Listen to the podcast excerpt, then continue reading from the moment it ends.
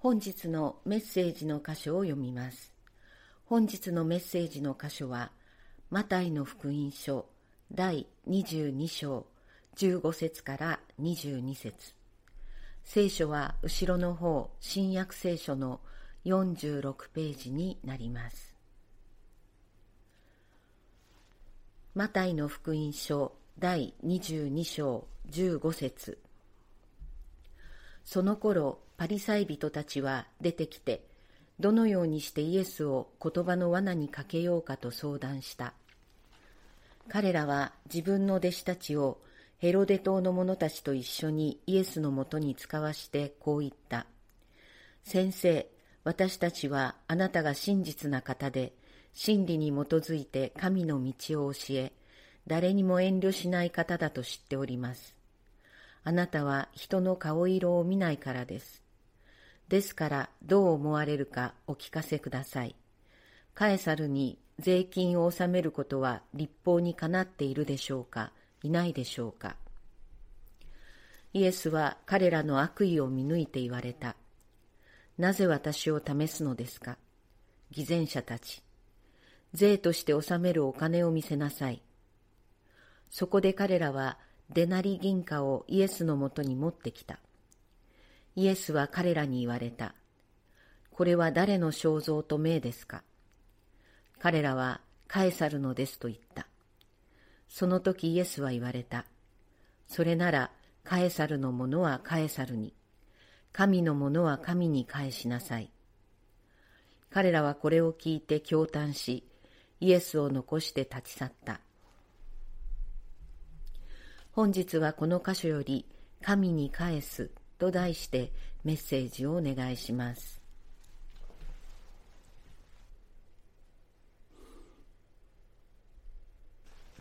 皆さん今日のこの箇所なかなか難しい箇所だというふうに言われていますがどのようにお聞きになったでしょうか？カエサルのものを神カエサルに返し神のものを神に返すとは一体どういうことか。まあ、多くの神学者たちが非常に難しい議論をしています。で昔からあの難しい箇所だというふうに言われてきたところではありますけれどもイエス様の覚悟イエス様はどういう覚悟でいらっしゃったのかということ。そして当時、えー、デナリ銀貨がどういうものであったのか。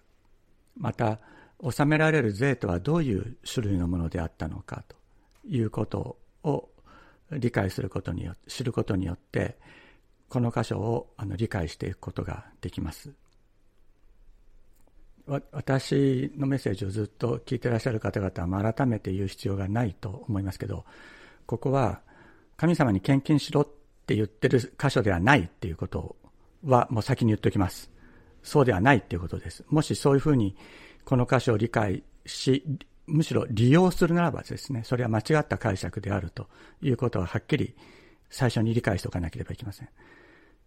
自分が与えられているものの中から神に返さなければいけないものをちゃんと返さないと神に対する罪だとかっていうふうな読み方はこの箇所からは出てこないということです。当時、ここに出てきたパリサイ人という人たち、それからヘロデ島という人たちがいますけれども、パリサイ人というのは立法に従って歩まなければいけないということを真剣に考えていた人たちであります。何度も申し上げていますけれども、イエス様もパリサイ人であったのです。イエス様もパリサイ人であった。特にパリサイ人の中の経験派といって、パリサイ人の中でもさらに熱心であったのがイエス様でありました。もう一方ですね、ヘロデ島というのは、これは、えー、新ローマ。あ、ちょっと言い忘れましたか。で、パリサイ人は立法に従って歩まなければいけないと考えていますから。ですから、ローマ軍がイスラエルを支配している状況というのは、彼らにとっては非常にそれは神の御心に反するものであるという考えがありました彼らはローマにではなく神に従って歩まなければいけない。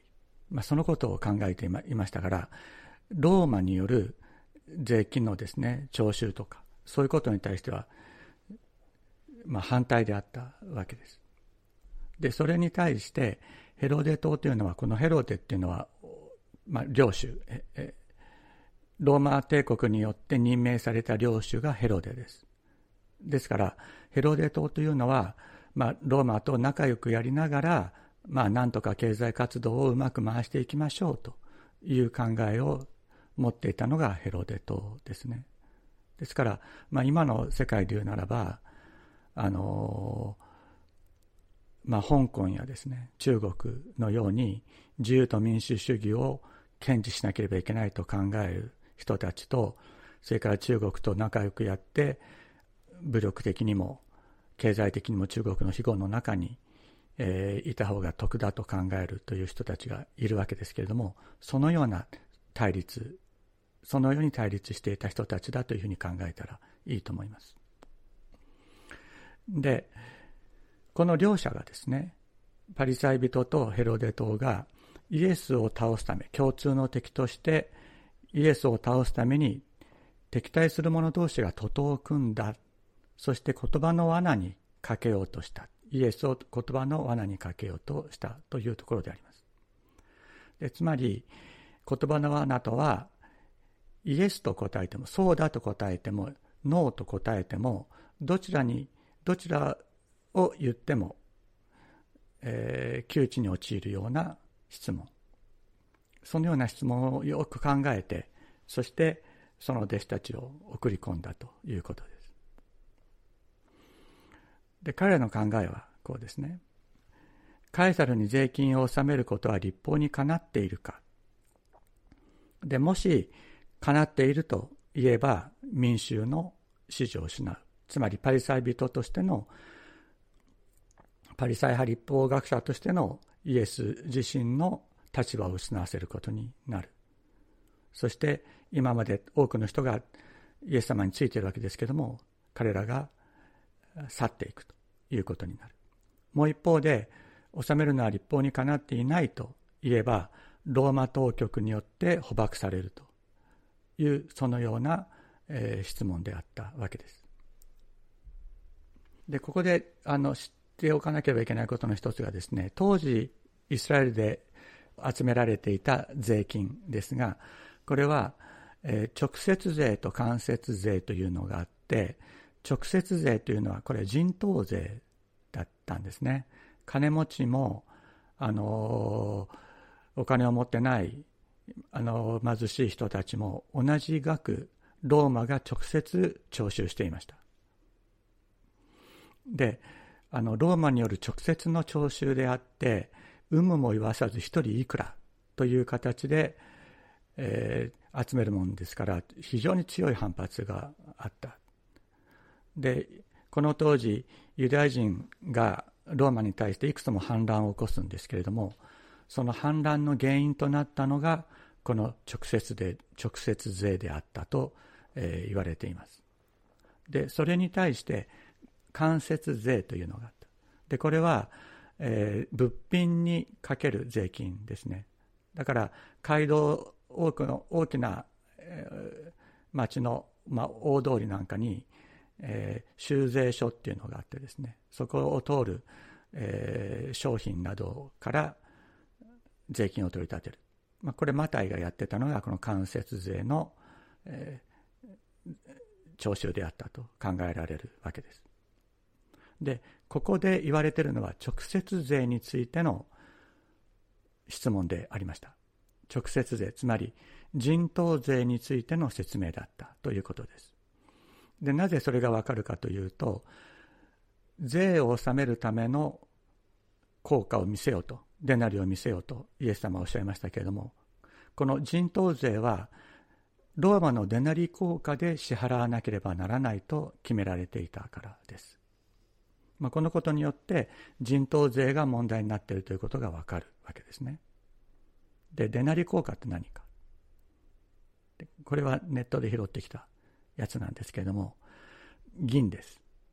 これ、今の、あの、イギリスの、えー、効果には全部エリザベス2世の横顔が刻印されていますけれども、それと同じようなに、その当時の皇帝の、えー、肖像が刻印されている。そしてそこには、これは当時のあのデナリなんですけども、ティベリウス・カイサル、神君、神なる王、オーガストゥスの息子にして皇帝という、そういう言葉がラテン語で、えー、刻印されている。これを、これを人頭税を支払うために使わなければならなかった。これはイスラエル人にとってはとんでもない屈辱でありました。で、なぜかというと、実会の第2回にですね、あなたは自分のために偶像を作ってはならない。上の天にあるものでも、下の地にあるものでも、地の下の水の中にあるものでも、いかなる形も作ってはならないとあります。ところが、この効果、デナリ効果には、皇帝の像が刻み込まれていて、そして、こともあろうにそれに皇帝は神であるということを表す言葉が刻まれていたわけです。ですから、この人頭税を支払う、デナリ効果を用いて人頭税を払うと、納めるということは、ユダヤ人にとってはもう耐え難い屈辱。偶像崇拝を強いられることであったということであります。これについて質問したわけですね。これについて質問したわけです。この人頭税を出なり効果で納めること、それは立法にかなっているか。立法にかなってないに決まっているわけです。でも立法にかなっていないと、納めるべきではないと言えば、ローマによって捕獲される。そのような、えっ、ー、と、罠を仕掛けてきたわけですね。ついでに言うとですね、これは、えっ、ー、と、紀元132年から135年の間、バルコクバという人がローマに対する反乱を起こした時に作ったデナリ効果です。ちょっと写真を撮っておいたんですが、これは、あの、人の肖像が彫られてないよね。左側は、これはヤシの木。そして右側は、これは、ブドウの葉っぱですね。で、ヤシとかブドウというのは、繁栄、イスラエルの中で繁栄を表す、そういう象徴なんですけども、その植物をモチーフにしたのが、このバルコクバの、バルコクバ反乱期におけるですね、このデナリ効果であったわけです。まあ、どうでもいいんですけど、これあの、父父がですね、イスラエルに勉強に行った帰りに、あの、母へのプレゼントっていうことで買ってきたらしいんですよ。母はもう首から物をかけるのが大嫌いで、それで、まあ母へのプレゼントというよりは自分が欲しかったんだろうなと思いますけども、そういうもので、です。で、イエスは、彼らの悪意を見抜いて言われた。なぜ私を試すのか。偽善者たち。税と納める、税として納める金を見せようと。今言った通りですが、そうすると彼らはデナリ銀貨をイエスのもとに持ってきた。イエスは彼らに言われた。これは誰の肖像と名か。彼らはカエサルのものです。と言った。その時イエスは彼らに言われた。それならカエサルのものはカエサルに、神のものは神に返せ。とおっしゃった。で彼らはこれを聞いて驚嘆し、イエスを残して立ち去った。ここで最も重要な主張は何？イエスの主張は何か？これは捕まらないようにそうしたんじゃないですね。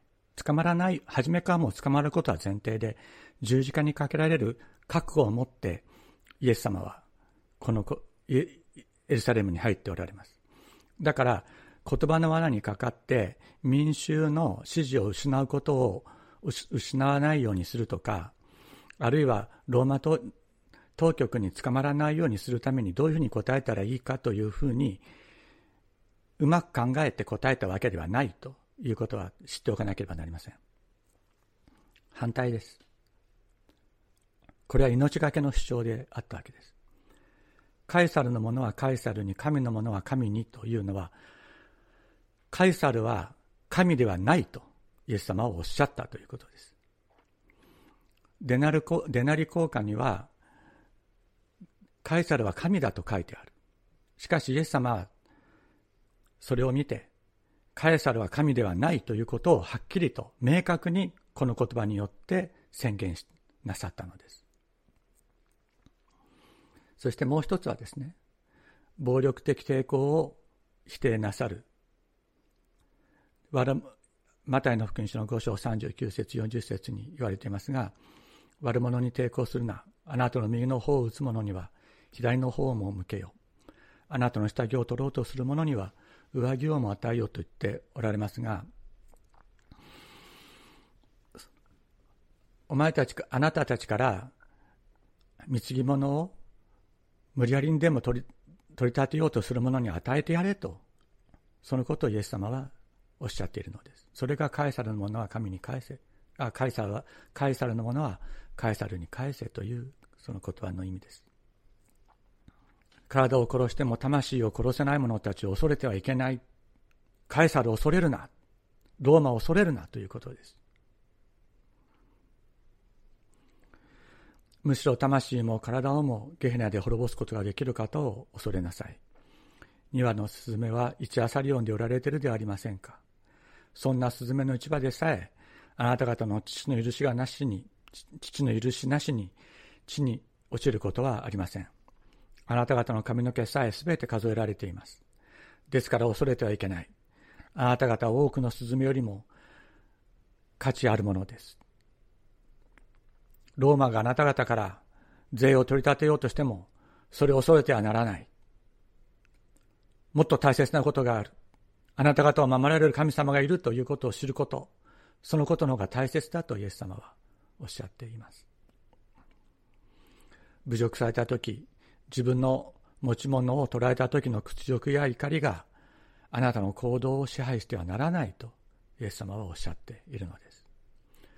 これこそまさに十字架に向かわれるイエス様の覚悟であります。ですから、イエス様はこのカエサルのものはカエサルに、神のものは神にという言葉で何何をおっしゃったか。あなたから貢ぎを取り立てようとする者に抵抗するな。しかし、カエサルは神ではないとおっしゃったのです。パリサイ人の問いにも、ヘロデ島の問いにも、その両方を合わせた問い、これをはるかに凌駕する答えをなさったのが私たちの主イエス・キリストでありました。そしてこのイエス様のお言葉の背後には次のような思いがあると思います。あなたは真の神と真実との関係の中に生きよう。イエス様は神のものは神にとおっしゃいましたけれども、あなた自身を神のものとして生きようとイエス様はおっしゃっているのです。あなたは神のものだ。あなた自身を神に返せとイエス様はおっしゃっている。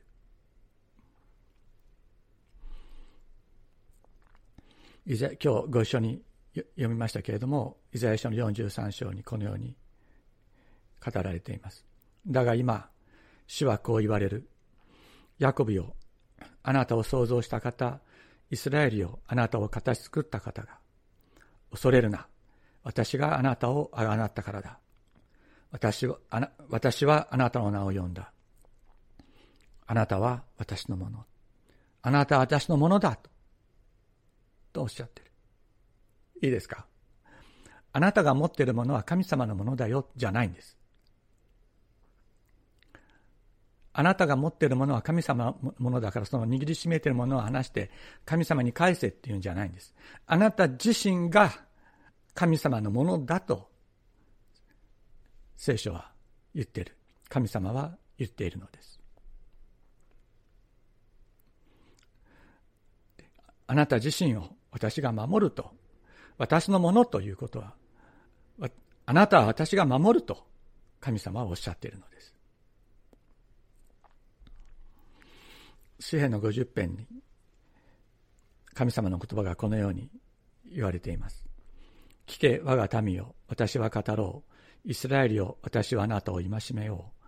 私は神、あなたの神である。あなたの生贄についてあなたを責めるのではない。あなたの全焼の捧げ物はいつも私の前にある。あなたはいつも全焼の捧げ物を捧げている。それについて私は何か文句を言おうとしてるんじゃないよ。また、私はあなたの家からお牛を、囲いから親木を取ろうとしているのではない。つまり、あなたの持ち物を私の、私に捧げようと言ってるのでもない。森のすべての獣は私のもの。千の丘の勝ち蔵もすべて私のものだ。あなたの持っているものを私はあなたから無理やりに取ろうとすることはないと神様はおっしゃっている。私は山の鳥も残らず知っている野に群がる者たちも私のもとにいる。たとえ私は飢えても私はあなたにそれを言わない。世界と地に、えー、世界とそれに満ちるものは私のものだ。私が牛の肉を食べ、親木の血を飲むだろうか。私はあなたからそのようなものを受け取って、それによって自分自身が益を得るようなことはないと神様はおっしゃってる。で、むしろ、感謝の生贄を神に捧げよう。あなたの誓いを意図高き神に果たせ。つまり、真実な心を神に捧げようとおっしゃってるのです。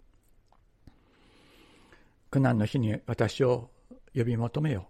私はあなたを助け出し、あなたは私を崇める。つまり、神様との真実の関係、あなたが神様を呼び求めるとき、神様は必ず助ける。その真実の関係の中に生きよう。あなた自身を神様に捧げながら生きようというのが、聖書を通して神様が私たちに語り続けていることです。支援の中でイエス次のように言われています。イエス様のイエス様もこの言葉は何度も引用しておられますけれどもあなたは生贄や穀物の捧げ物をお喜びにはなりませんでした。あなたは私の耳を開いてくださいました。全焼の捧げ物や罪の清めの捧げ物をあなたはお求めになりませんでした。これは詩篇の40編。誠に私が備えてもあなたは生贄を喜ばれ喜ばれず、全焼の捧げ物を望まれません。神への生贄は砕かれた魂、砕かれた心。神を、あなたはそれを蔑まれません。砕かれた心、砕かれた霊、それを神様に捧げよう。あなた自身を、あなたの心を捧げようというのです。しかし皆さんどうでしょうか？あなた自身を捧げなさい。あなたの心を捧げなさいと言われて。自分自身の醜さ自分自身の罪自分でも捨ててしまいたいと思っている自分の問題。そういうものも捧げなければそういうものも捧げるというのはどういうことなんでしょうか？これはあの元気の出る聖書の言葉の中でお送りした言葉ですけれどもこれを最後にご一緒に分かち合いたいと思っています。神様に捧げ物をする場合傷のない最上のものを捧げるようにと聖書は命じています。自分自身にとってあまり価値がないものを捧げるのは神様に対する姿勢としては問題があります。ですから自分の内面の醜さや罪を知る誠実な信仰者はあなたの心をあなた自身を捧げなさいと言われると当惑してしまいます自分自身が捨ててしまいたいと思うこの汚れた心を神様に捧げるなどとんでもないと思うからですしかし、どんなに捨てたいと思っても、それは心の一部。汚れた部分だけを切り取って捨て、清い部分だけを捧げることもできないのが私たちの心です。幕屋の中で捧げられる香の調合について、集合自身がモーセに指示を出しておられる箇所があります。それには、ナタフ、シェヘレテ、そして入香という芳しい香りだけでなく、芳しい香だけでなく、ヘルベナという不快な匂いのするものも同僚を加えて調合しなければならないと命じられています。主に捧げる香になぜ不快な匂いのするものも同じ量を含めなければならないのか。ユダヤ人のラビの仲介によると、これはイスラエルの中で罪を犯した者たちを表すということです。芳しい香りのする人だけでなく、不快な匂いを放つ者も主の前に共に礼拝を捧げることを主は求めていらっしゃるのです。不快な匂いを放つ者、それは誰でしょうか？聖者たちの芳しい香りの中に不快な匂いを放つ私のようなものも含めていただける。この汚れた心も含まれるというのです。それが、それらが一つとなって捧げられることを主は求めていらっしゃる。主はそれを分けられることのない一つのものとして受け取ってくださる。ご自分のものとしてくださるのだと。清いもの、価値あるものだけを取り出し、取り分けられるなら、それを捧げるべきです。しかし、一体となっているものも、神様は捧げようとおっしゃっています。主が人をお求めになる基準、それは人の基準とは違っているようです。私の基準とも違います。そのことを心に思い、心を巡らせ、心を沈めて共に祈りたいと思います。主はモーセに仰せられた。あなたは香料、すなわち、ナタフ香、シェヘレテ香、ヘルベナ香と純粋な入香を取れ。これらはそれぞれ同じ量でなければならない。私たちの心、私たちの体、汚れた、汚れに満ちたものも、一つとして、一つのものとして、自分でそれを切り分けることができない、切り捨てることができないものをすべて一つのものとして、私に捧げよう、私に返せと、神様はおっしゃっています。お祈りをしましょう。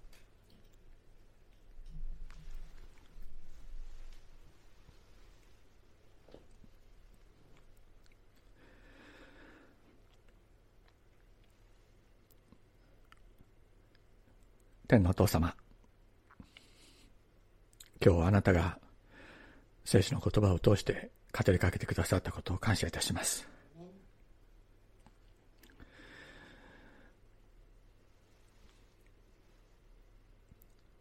あなたの思いは私たちの思いといかに違うことでしょう。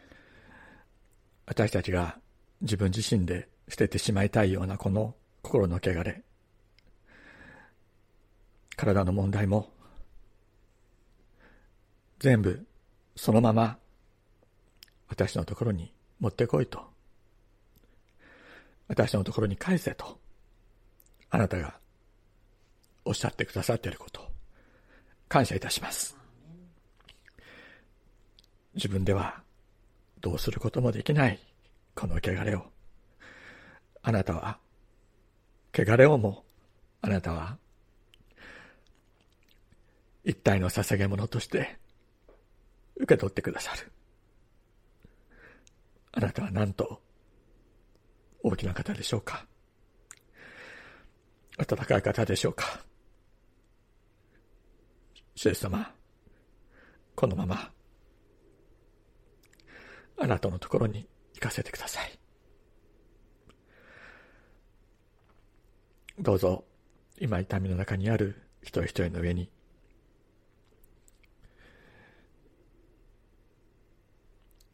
あなたが、あなたのこの思いをお伝えくださいますようにお願いいたします。自分を否定する思いが湧いてくるときに、神様、あなたが全部そのまま、そのままで来いとおっしゃってくださっているということを知ることができますように。私たちもあなたのこの身思いをそれらの方々に伝えていくことができるよう助けてください。イエス様の尊い皆によってお祈りします。アーメン